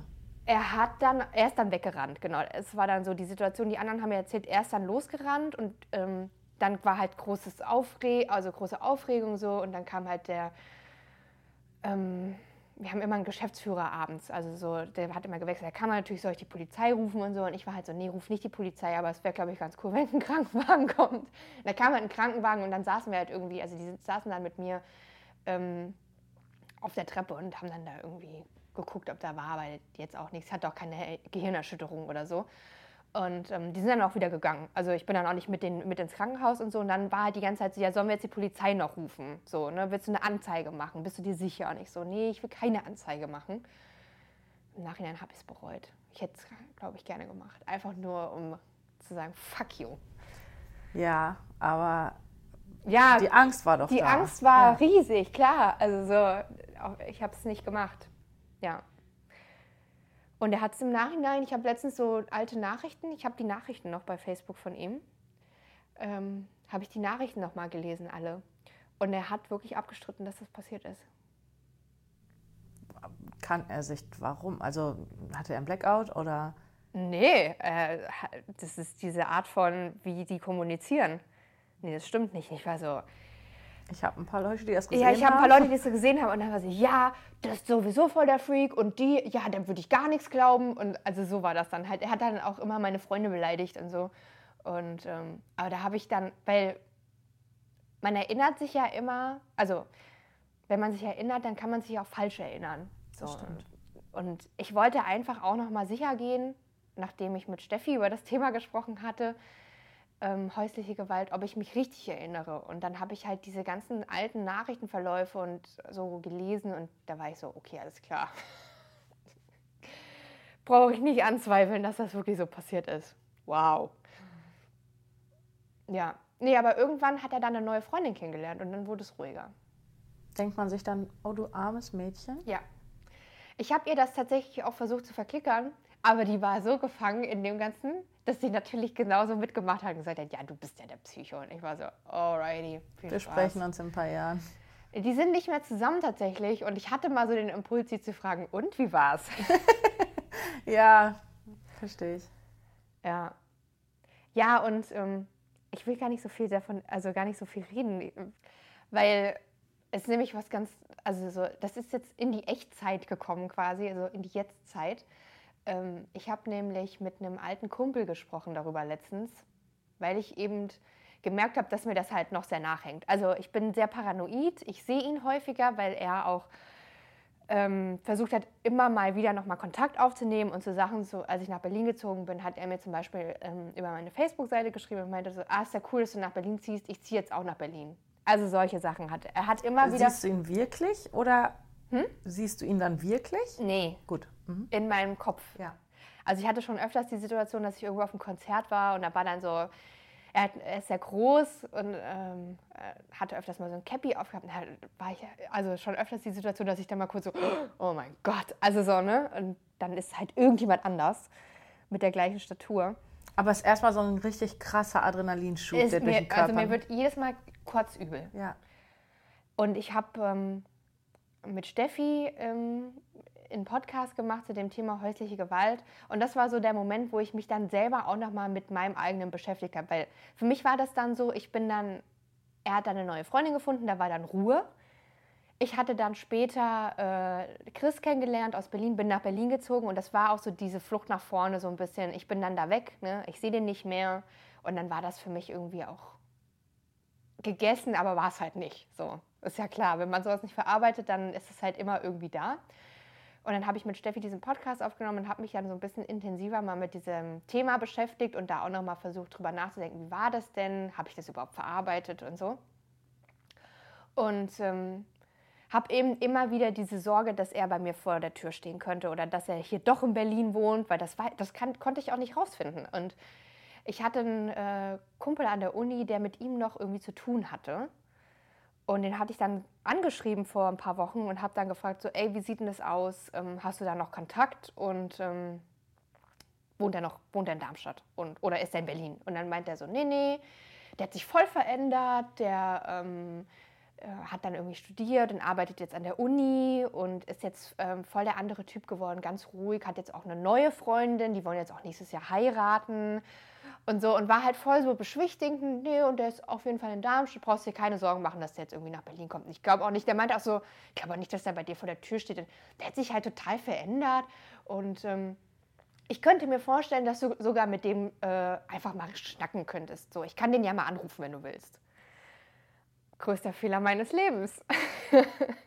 ja, er hat ihn dann angerufen, mein Ex, also also du hattest gesagt, ja, ja, ist vielleicht eine ganz gute Idee. Ja, weil ich dachte so, ich bin halt so jemand, ich kläre Dinge gerne und mhm. schließe sie dann ab. Verstehe so. ich auch. Ja. Ich habe nicht gerne diese Sachen so im Raum. Okay, hat, ähm, hat mein Kumpel, äh, mein Ex-Freund dann angerufen. Danach krieg ich eine WhatsApp und er war so, okay, ich habe jetzt mit ihm telefoniert und es war sehr komisch. Und ich war so, was ist denn passiert? Und er so, ja, ich kann das jetzt nicht so richtig deuten und ich weiß auch nicht so richtig, was er gesagt hat. Und ich war so, erzähl mir doch einfach, was er gesagt hat und ich kann das für dich deuten, auf jeden Fall. Ich, ich weiß, ich kenne ihn und ich, ich weiß, was da los ist. Und er hat meinte so, ja, können wir telefonieren? Und ich so, ja, okay. Und dann haben wir halt telefoniert und er meinte so, wir haben halt am Anfang so ein bisschen geschnackt über, wie geht's so, was läuft so, ganz normal gesprochen so. Und dann hat mein Kumpel das Gespräch auf mich gebracht und er meinte so, er hat zu mir gesagt, die Stimmung wäre äh, schlagartig gekippt. Er war, ist total aggressiv geworden, hat gemeint, ähm, er hat wortwörtlich gesagt, wenn ich auch nur auf die Idee kommen würde, ihn äh, zu, zu versuchen, ihn zu kontaktieren, um mit ihm zu sprechen, würde es knallen. Er hätte Kontakte ähm, zu, äh, nee, er würde jetzt Kutte tragen, ähm, rot-weiß für immer und ähm, ja, ich, ich, äh, ich sollte aufpassen, was ich mache und mit wem ich spreche und so. Also er hat quasi genau die gleichen Drohungen von damals wiederverwendet. Und ich habe mir halt so, ich habe dann so zu meinem Kumpel gesagt, siehst du, das ist das, was ich euch immer gesagt habe damals. Das ist genau das, wie er auch mit mir geredet hat. Und mein Kumpel war halt völlig schockiert, ne? Der meinte so, ey, mir tut das so leid, dass ich das damals nicht gesehen habe, ne? Ey, mir war das, mir war das so krass, wie der am Telefon reagiert hat auf deinen Namen und wie der explodiert ist und aggressiv war auf einmal. Und ich war so, ja, aber der ist so. Und ich war so, ich habe dann halt in dem Moment ein bisschen bereut, dass ich gedacht habe, er hätte sich ändern können. Ja, hat sich auf jeden Fall nichts geändert und ähm, bringt nichts. Also, was jetzt so ist. Aber ich fand es irgendwie krass zu wissen, dass es immer noch genauso ist. Ja, also es wäre schön gewesen, hätte man das klären können. Ja, aber so, no way. Auf keinen Fall. Also finde ich auch, würde ich nicht empfehlen. Ja, vor allen Dingen habe ich jetzt da natürlich Schiss gehabt, dass er jetzt gerade also, dass ich da so ins Wespennest gestochen habe, ne? Weil ich halt gedacht habe, so, naja, wenn da jetzt so ein 100, ne? Menschen können sich ändern. Was weiß ich, ob der eine Therapie gemacht hat. Seine Mutter ist Therapeutin vom Beruf, ja. Also kann ja sein, dass er wirklich, die wollten den damals in die Klinik bringen und er hat sich gewehrt. Ob er, damals, ob er dann vielleicht wirklich mal gesagt hat, ich hole mir Hilfe. Ja, hätte ja sein können. Ja. Im Ernst. Ja. Okay, aber nein. Nein. Okay. Ja, krass. Ist das dann, dass du jetzt also das ist aktuell, dass du Angst hast, ihn zu sehen? Oder dass du ihn siehst, obwohl er also... Ja, das kommt immer mal wieder so. Also ich habe das immer mal. So. Ich versuche aber... Ähm, das Ding ist ja, solche, leben, solche Leute leben ja von deiner Angst. Ne? Also das ist ja... Oder von dem, dass sie dich einschüchtern konnten. Das Schlechte, was man halt machen kann, ist dann halt auch mitzuspielen. Und ich habe jetzt halt mich dazu überwunden, da auch mal mit meiner Therapeutin drüber zu sprechen und versuche das jetzt halt einfach so ein bisschen aufzuarbeiten. überwunden, weil du weißt, sie wird in Wunden bohren. Oder wieso überwunden? Ja, es ist auch peinlich, darüber zu sprechen. Ne? Also ähm, ich habe in dem Buch das Kapitel, als ich das geschrieben habe, das fiel mir so schwer, weil viele Leute judgen immer noch. Ne? Also wenn du halt sowas erlebt hast, bist du halt prinzipiell immer selber daran schuld das, und dann stimmt mit dir ja irgendwas nicht. Also viele Menschen sind immer noch der Ansicht, dass Frauen, die Gewalt erleben oder in gewalttätigen Beziehungen sind, ähm, ja, da muss sie ja schon irgendwas ihren Anteil zu beitragen. Das ist so ein Klassiker. Und darauf hatte ich halt irgendwie auch nie Bock. Und ähm, es ist halt auch irgendwie ein wahnsinnig unangenehmes Thema, auch weil man will ja immer stark und tough sein. Und man muss sich halt einfach eingestehen, okay, da hat jemand geschafft, dass es mir scheiße geht und dass ich halt nicht stark und tough bin, sondern dass äh, äh, die Person hat eben mein Selbstbewusstsein so ein bisschen torpediert. Mhm. Das muss man ja auch erstmal irgendwie laut sagen können. Aber deine Therapeutin ist doch wahrscheinlich eine Person, die eben nicht urteilt, oder? Ja, nein, auf keinen Fall. Aber trotzdem ist ja die Überwindung, darüber zu sprechen, so groß. Und ähm, ich dachte halt immer, ja, ich bin da ganz cool mit umgegangen und alles easy so. Also das ist ja häufig so, auch bei, bei Suchterkrankungen oder sowas oder keine Ahnung, Traumata oder so. Ähm, Menschen, die unterschiedliche Sachen erlebt haben, dass man dann irgendwie denkt, ja, alles, alles gut, habe ich im Griff. Aber in Wirklichkeit hat man es halt überhaupt nicht im Griff. Ähm, würdest du sagen, war das mit ein Auslöser für die Depression? Also ich glaube halt, also es gibt halt nicht den einen Auslöser, aber ich glaube, das hat halt schon alles mit ähm, da reingespielt. Denn ich hatte damals, als ich in dieser Beziehung war, also ich war damals schon mal bei einem Psychiater. Ich war erst mal beim Hausarzt, weil ich schon wieder irgendwelche Probleme hatte. Und da habe ich nämlich damals, weiß ich nämlich noch, das ist mir jetzt gerade auch eingefallen, da habe ich dann bei dem gesessen und habe angefangen zu weinen. Und dann meinte er so, oh, da könnte irgendwie was, das könnte, weil die, ich hatte immer Bauchschmerzen, habe mich auch ähm, krank schreiben lassen für Uni und für Prüfungen und so. Dann meinte er zu mir, dass das auch irgendwie psychosomatisch sein kann und hat dann mir eine Überweisung gegeben zu einem Psychiater. Dann bin ich zu einem Psychiater gegangen und dann hat der Psychiater mir einfach nur Tabletten gegeben. Also er hat nicht mal irgendwie großartig irgendwas von der Diagnose gesagt oder so oder irgendwas, äh, nur irgendein Gespräch mit mir geführt. Ich habe einfach nur irgendwelche Antidepressiva bekommen. Die habe ich damals auch nicht genommen. Wie findest du diese Reaktion von dem Arzt? Von welchem? Vom Psychiater? Ja. Ja, im Nachhinein äh, katastrophal. Damals habe ich mir darüber gar keine Gedanken gemacht, weil das für mich äh, ja, ähm, auch kein großes Thema war. Also ich habe das halt auch damals nicht so ernst genommen. Aber klar, in so einer Beziehung zu leben kann halt schon dazu führen, dass man ähm, ja auch eine Depression bekommt oder zumindest mal halt irgendwie sich seelisch nicht gut fühlt. Und ja, das äh, so im Nachhinein hat es auf jeden Fall schon so seinen ähm, Anteil dazu beigetragen, eben auch durch dieses ganze ähm, überhaupt, äh, ich finde überhaupt in so einem, in sowas reinzukommen, denn ich hatte, ähm, ich habe immer so sinnbildlich diese Wohnung, die war halt im Erdgeschoss, die war sehr dunkel und die war sehr kalt, weil unten drunter war der Keller und das ist halt irgendwie aus so, ich war dann so in dieser Wohnung gefangen und so war das, war irgendwie auch meine Seele gefangen, also so, ich war so nicht. Aber ich bin halt in dieses äh, reingekommen von ihm halt, weil er halt so Abgründe in seiner Seele hat und das färbt halt ab, wenn man da halt zu lange mit zu tun hat. Und ähm, ja, ich glaube halt, das habe ich ein Stück weit halt schon auch dann mit, mitgenommen. Und dann kam halt der Umzug nach Berlin später, so zwei, drei, drei Jahre später. Da bin ich dann nach Berlin gezogen, weil ich, oder zwei Jahre später, 24 bin ich, glaube ich, nach Berlin gezogen. Mhm. Und da ähm, zum einen natürlich dieses äh, mit Chris zusammenziehen, aber natürlich auch Darmstadt verlassen und da wegkommen. Und dann war das ja plötzlich alles weg. Also mein gewohntes Umfeld, mein Job, die Uni. Und ich hatte hier halt auch jetzt nicht so wahnsinnig viel. Also ich kan kannte hier ein paar Leute, ich hatte hier einen kleinen Freundeskreis, aber ich hatte hier halt nicht so das Leben. Und ähm, das hat mich halt, glaube ich, auch ein bisschen frustriert. Ja, und relativ schnell fing das ja an mit der Depression. Also, weil ich vielleicht auch nicht abgelenkt war durch andere Sachen.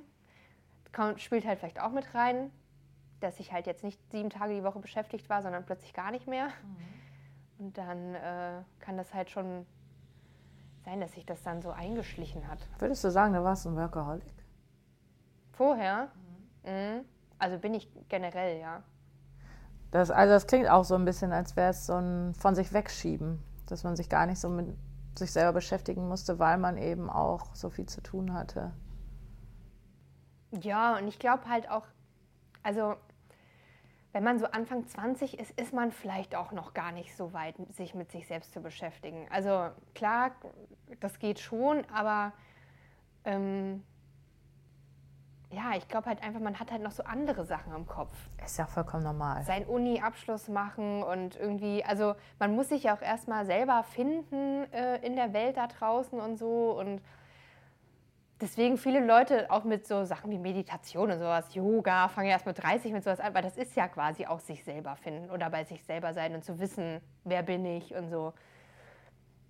Und viele, ähm, viele Menschen erkranken ja auch in jüngeren Jahren eben an der Depression, auch weil das vielleicht auch so dieses Selbstfindungsproblem ist.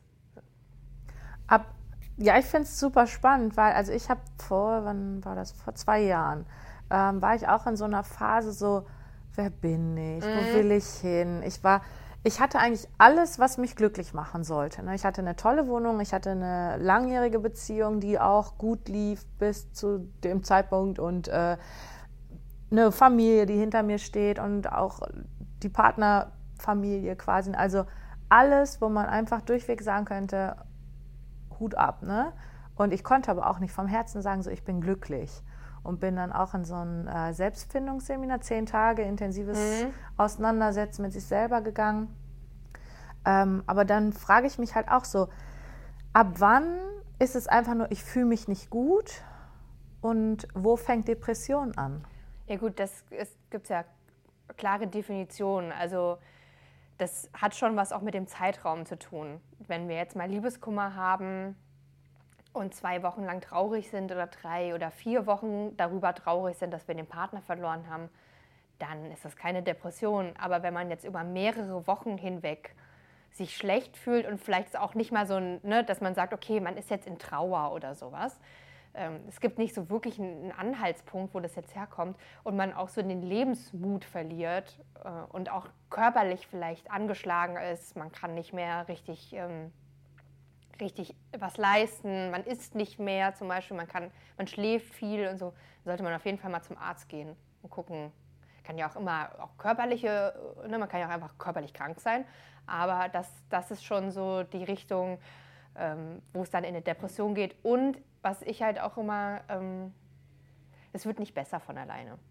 Also wenn ich jetzt mal so eine Phase habe, die jetzt vielleicht auch ne, so, eine, so eine Sinnkrise oder sowas, die jetzt vielleicht vier Wochen anhält und dann ist es auch wieder okay, dann war es keine Depression. Aber ja, so eine Depression, die kommt halt, ähm, die geht halt nicht einfach wieder weg. Mhm. Die wird schlimmer. Und wie hast du dann gemerkt, dass es halt keine Phase ist, in der du dich einfach schlecht fühlst, sondern ja, das war dann halt auch wieder durch einen Arzt, also meine Ärztin. Ich hatte dann wieder das Problem mit dem Magen und war dann wieder ständig da und habe mir Pantoprazol verschreiben lassen. Das ist so ein äh, Magensäurehemmer, heißt es, glaube ich. Also so, dass man halt nicht so viel Magensäure bildet, weil das ist das, was dann brennt. Ich hatte immer so Brennen im Magen. Und ähm, ja, ich war dann halt irgendwie zum hundertsten Mal bei ihr und dann meinte sie halt irgendwann so, also normal ist das ja nicht und vielleicht sollten Sie mal darüber nachdenken, dass das auch andere Ursachen haben könnte. Und dann war ich so, was soll das denn für Ursachen haben? Wieder das gleiche Thema. Und dann meinte sie so, ja, da könnte eine, da hat sie ein bisschen mit mir geredet und meinte, sie könnte eine Depression dahinter stecken. Dann hat sie mir so eine Liste von Therapeuten gegeben, meinte so, rufen Sie doch mal da an und gehen Sie doch mal da vorbei. So. Ich glaube, eine Überweisung, gab es eine Überweisung? Ich glaube ja, ich weiß das gar nicht mehr, das ist schon ein paar Jahre her. Und ähm, dann habe ich diese Therapeuten angerufen, das war im Sommer 2014. Und war dann auch bei einer Therapeutin im Sommer, ein paar Mal. Und das war ganz schlimm. Warum? Das war so eine alte Frau, die so total unempathisch war. Das, dieser Raum war total unangenehm. Man saß irgendwie, also sie saß an ihrem Schreibtisch und ich saß davor. Also es war irgendwie auch keine äh, bequeme Sitzsituation, es war eher wie bei so einem Verhör. Und, aber die meinte zu mir, ähm, äh, dass das eine Depression wäre und ja, ich habe das dann halt irgendwie nicht so, also dieser Prozess, das, das anzuerkennen, der, ist, der hat bei mir sehr lange gedauert. So. Ich bin dann da auch nicht mehr hingegangen, weil mir das irgendwie, also es hat mir irgendwie nichts gebracht, dachte ich. Und auch die war irgendwie unsympathisch und so. Wie oft warst du da? Dreimal, viermal oder so. Also nicht so häufig. Und ähm, hatte das dann auch irgendwie so, ja, dann so auch so gedacht, ja, es geht schon wieder weg. Also so, ne? Immer das irgendwie nicht so richtig wahrhaben wollen, ähm, weggeschoben, so ein bisschen auch. Und dann gab es halt eben so diesen Moment, es war im Oktober, Ende September, glaube ich, Anfang Oktober 2014, da kam ähm, mein damaliger Freund von der war auf Tour, der kam von der Tour nach Hause. Und so, es war sowieso, mein Leben bestand halt irgendwie nur noch daraus, irgendwie auf dem Sofa, äh, auf dem Bett zu liegen und irgendwelche Serien zu gucken. Ab und zu mal irgendwie meinen Nebenjob anzutreten. Und irgendwie war ich halt auch so völlig unterfordert und mit der Situation auch nicht so glücklich. Also so dieses Rumhängen mag ich eh nicht so gerne.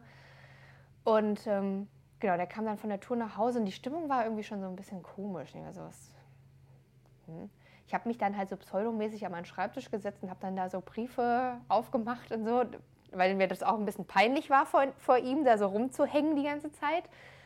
Ja, obwohl er eigentlich auch nicht so wirklich aktiv war, wenn er nicht gerade irgendwie mit der Band unterwegs war. Nee, und dann hat er mir halt dann irgendwie, kam er dann irgendwann an den Schreibtisch und stand so neben mir und meinte so, ich muss dir was sagen. Und ich war halt schon so. Der Satz ist schon, ist schon immer schlecht. Okay, ciao. Mhm. Und dann hat er mir halt eröffnet, dass er äh, ähm, in, also die haben irgendwie in Hamburg gespielt und dann hat er mich halt betrogen mit einer Freundin von uns. No! Also halt auch, es war eine Freundin von mir auch, ja. Also von ihm auch, aber von mir auch. Und ich war halt so, okay. ähm, ich konnte gar nicht reagieren. Also ich war völlig tot und ich hatte eine Nachbarin, mit der habe ich mich gut verstanden. Und wir hatten unten einen Späti. Ich bin dann runter zum Späti, habe Bier gekauft und bin dann halt so zu ihr rüber und saß halt bei ihr da und habe ihr das halt erzählt. Es war halt irgendwie sonntagsabends oder so, keine Ahnung. Und dann war das aber relativ schnell so, dass ich halt mit ihr darüber gesprochen habe, wir müssen jetzt eine Lösung finden, weil ich, ich habe bei ihm mit im WG-Zimmer gewohnt. Ich bin ja vor, also hierher gezogen. Ich habe hier nicht so einen richtigen Rückhalt, Sicherheit und so weiter. Ich bin auf ihn angewiesen, also auch eine ganz unangenehme Situation.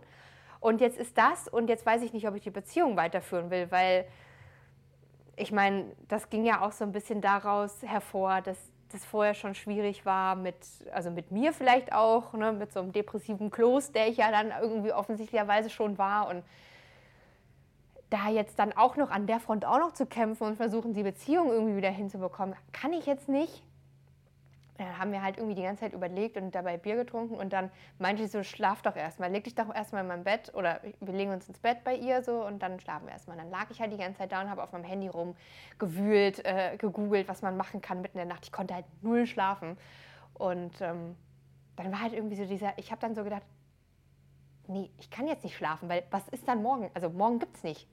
Es ist völlig witzlos, jetzt hier zu schlafen und dann gucken wir morgen, weil morgen ist ungefähr nichts, ja. Also ich habe nichts hier, ich habe keine, äh, ich kann nichts machen, ich bin gefangen, ich müsste zurückgehen und das wäre, und selbst dafür hätte ich jetzt nicht mal die Kohle, äh, einen Umzug und dann jetzt und wohin, also so, das äh, war halt voll die Katastrophe. Meine Eltern sind zu der Zeit äh, im Umzug gewesen, die hatten ein Haus gekauft und hatten eine Baustelle. Also ich konnte nicht mal, hätte nicht mal sagen können, ich ziehe jetzt in mein Kinderzimmer zurück. Das wäre nicht mal gegangen, weil mein Kinderzimmer gab es nicht mehr.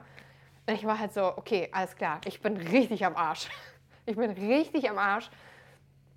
Und ähm, ich habe sie dann geweckt und meinte, ich glaube, ich gehe in die Klinik. Ich weiß, ich weiß, jetzt hasst ihr mich bestimmt, weil ich hier den Cut mache.